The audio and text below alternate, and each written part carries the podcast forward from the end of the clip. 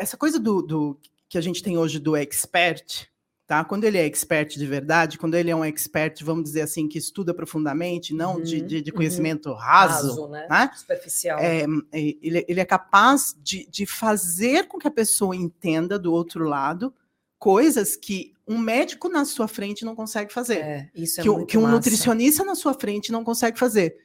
E porque muitas vezes, vamos combinar que para ser especialista, você tem que gostar muito daquilo que você está fazendo, ou você tem que vivenciar aquilo. Exato. Né?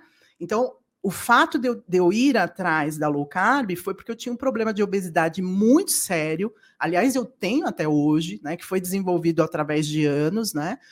E eu queria simplesmente entender e, descobrir o que, que eu poderia fazer através da né? alimentação. Né? Eu não queria médico me dando remédio. remédio. Eu, eu não queria, por exemplo, né, o meu personal me falando faça exercício X. Não, eu queria entender tudo aquilo. Né, e, e, e, e colocar em prática na minha vida. Isso me fez estudar, sim, e gostar de estudar aquilo que eu estava estudando. E testar em você. E testar né? em mim.